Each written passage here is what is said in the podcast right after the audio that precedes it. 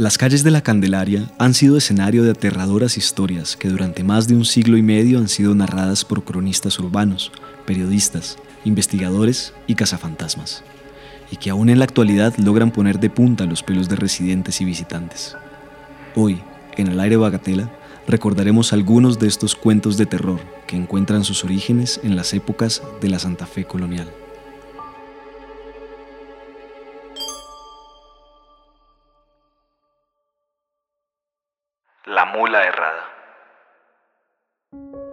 Toda mi vida he vivido en la Candelaria y desde pequeña he escuchado las historias más aterradoras. Aquí les va una de ellas. Hace mucho tiempo, antes que muriera mamá, solíamos pasear los fines de semana por la tradicional carrera séptima, el septimazo. Sin embargo, siempre que caía el sol, mi madre nos apresuraba a mis hermanos y a mí para llegar pronto a casa. Contaban que en las noches más solitarias, sobre esta famosa calle, se podía oír el galopar de un animal descontrolado. Quienes habían logrado ver la misteriosa presencia aseguraban que se trataba de una mula, ensillada y sin jinete, que corría como endemoniada por las calles del centro de la ciudad. Tanto era el descontrol que sus cerraduras levantaban chispas cada vez que chocaban con el suelo empedrado. A finales del siglo XVII, época de reyes y virreyes, vivía en Santa Fe un hombre llamado Álvaro Sánchez, adicto a los juegos de dados y cartas, quien había perdido toda su fortuna apuesta tras apuesta.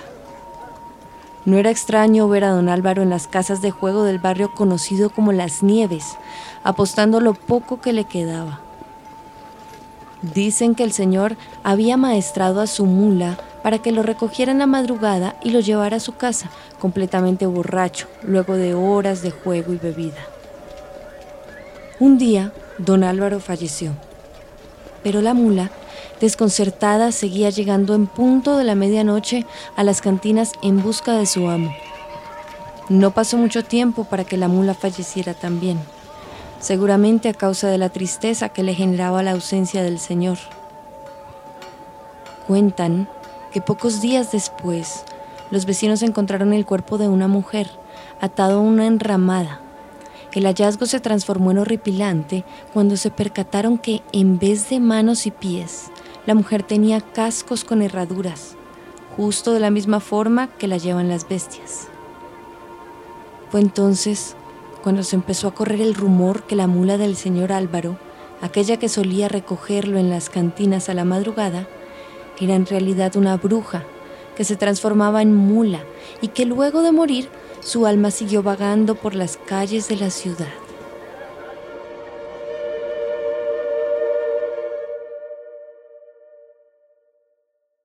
El adoquinado del diablo. Aquella noche me quedé tomando unas copas con los compañeros del trabajo. Era el cumpleaños de Rosita, la de recursos humanos, y como era de esperarse llegué a casa más temprano de lo acostumbrado. Caminando por las calles del centro de Bogotá justo antes de llegar al barrio Egipto, pude ver la silueta de un hombre. Era delgado, alto y llevaba un abrigo negro que cubría sus pies. Parecía estar buscando algo en el piso. ¿Un billete tal vez? Algunas monedas quizás. Fue entonces en ese preciso momento que recordé aquella historia que el abuelo solía contarnos a mí y a mis primos cuando éramos niños. Contaba que en los viejos tiempos de Santa Fe, cuando la ciudad era aún muy pequeña y las calles eran de piedra, existió un señor llamado Alexander Mogollón. Don Alexander era ingeniero de caminos pero la mayoría de los vecinos lo conocían por su amor a la chicha y las fiestas. Un día, el alcalde le encomendó la tarea de realizar el empedrado de las calles de la ciudad, dándole un plazo de seis meses y seis días para completar la tarea.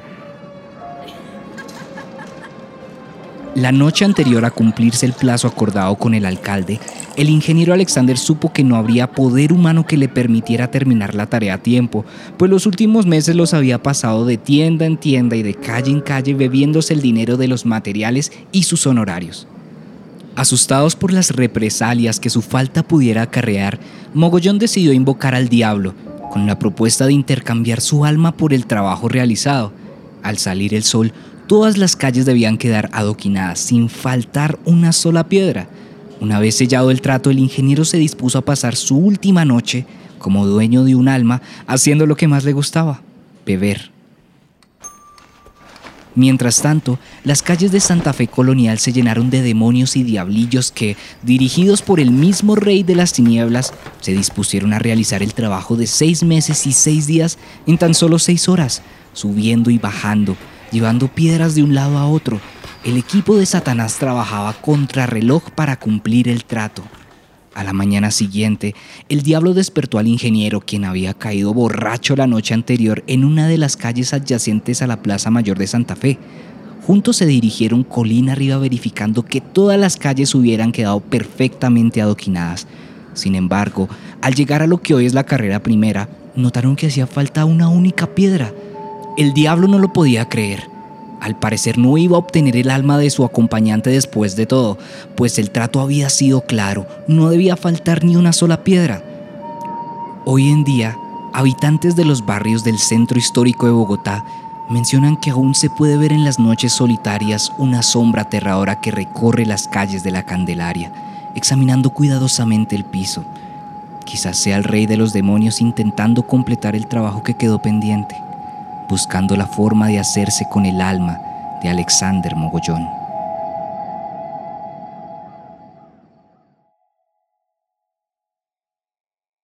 El fantasma del doctor Rusi. La historia del abogado José Raimundo Rusi, boyacense oriundo de Guatoque, está plagada de misterios y tormentos que hasta el día de hoy llaman la atención y obligan a pernoctarse al pasar frente a su antigua casa en el barrio de la Candelaria. El doctor Rusi dedicó su vida a la defensa de los pobres y a los parias de la ciudad de Santa Fe, a los olvidados, a los nadie, el obrero, las prostitutas, los mendigos, los emboladores, los boceadores y uno que otro bandido. A pesar de vestir impecablemente, usar vistosos sombreros de copa alta y fieltro negro, capa azul e impolutos zapatos de piel, el doctor Rusi vivía en una miserable pieza del barrio Egipto, en donde se preparaba para sus defensas, de las cuales recibía un par de insignificantes lupias como forma de pago.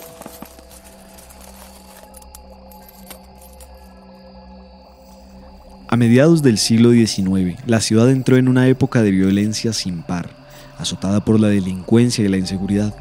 El doctor Rusi pasó a ser el blanco de todas las miradas de la aristocracia santafereña, las cuales lo tildaban del defensor de los asesinos y de los ladrones más férreos de la ciudad.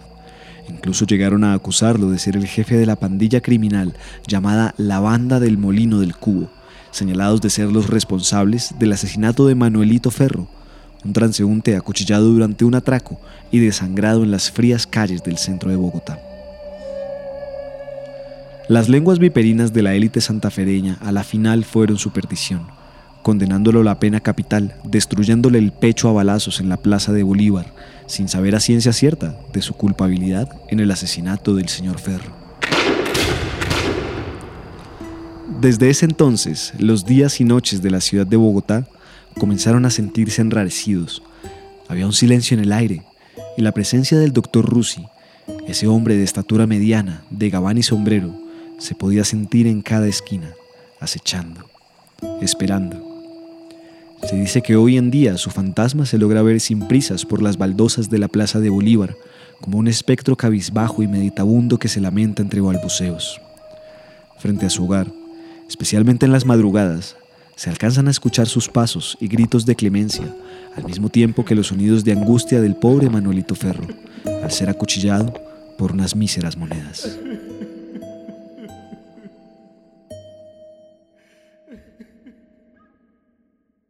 El ánima sola. Almas santas, almas pacientes, almas cautivas, rogad a Dios por nosotros que rogaremos por vosotras para que el Señor os dé su santa y Recuerdo una práctica de mi abuela que aún me causa mucha curiosidad. Ella tenía una pequeña mesa con un mantel blanco dispuesta en una esquina de la sala. Encima de la mesa había varias velas blancas, que siempre estaban encendidas. Un vaso de agua, un floredo con pálidas flores de seda, y la foto de mi difunto abuelo.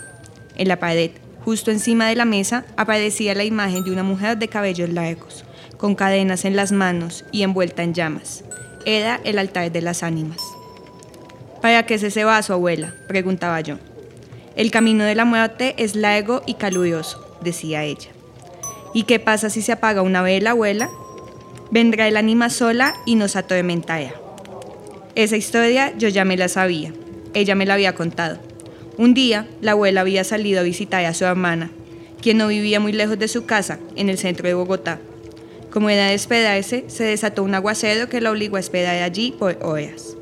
No era en realidad un infortunio, pues estaba con la mejor compañía y pasando un buen momento, mirando con nostalgia y alegría viejos álbumes de fotos familiares. Cuando la lluvia por fin aplacó, ya era tarde en la noche, y al llegar a casa se encontró ante el peor escenario posible. Dos de las velas se habían apagado. Entonces sonó un espantoso ruido, que venía de la cocina. ver qué sucedía, pero un grito desgarrador de mujer la inmovilizó. Cuando dio la vuelta, allí estaba ella. Era la señora que aparecía en la imagen del altar. Hermosa, de cabello largo y vestida de blanco, con cadenas en las muñecas y llamas alrededor. En su cara se dibujaba la imagen del horror y de su boca salían terribles lamentos. Qué susto sentí en ese momento, decía la abuela cada vez que contaba esta historia.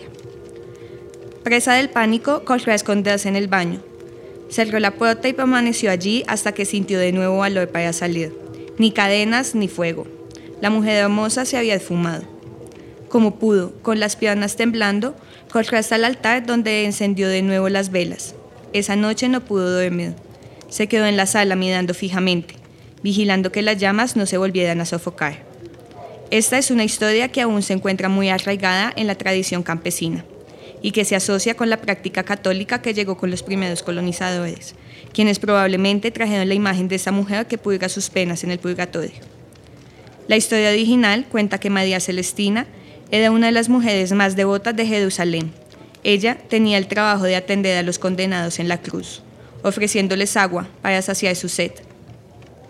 Sin embargo, el día que Jesús fue crucificado, María no quiso darle de beber, por temor a los judíos.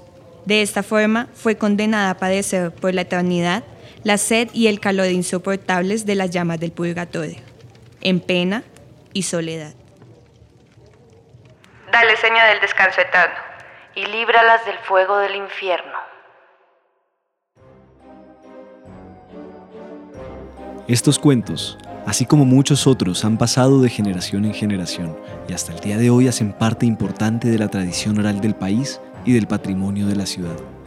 Muchas de estas incluso encuentran sentido en un amplio contexto de tradición latinoamericana, como es el caso del cuento de la mula errada, que suele contarse también en Honduras, o la historia del ánima sola, que encuentra similitud con algunos relatos de Venezuela.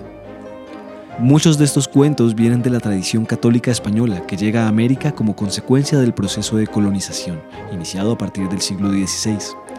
Varios de los espectros protagonistas de las historias de terror tradicionales se construyeron como voceras de la moralidad católica y funcionaban a modo de ejemplo de lo que sucede cuando se rompen las normas sociales y los castigos que esto puede acarrear. Aunque hoy en día estos relatos ya no se asocian de forma tan directa con las creencias religiosas en torno al pecado y la culpa, aún permanecen vivas en las memorias de los vecinos de la Candelaria, que siguen contándolas a las nuevas generaciones, las cuales siguen asustándose cada vez que las escuchan.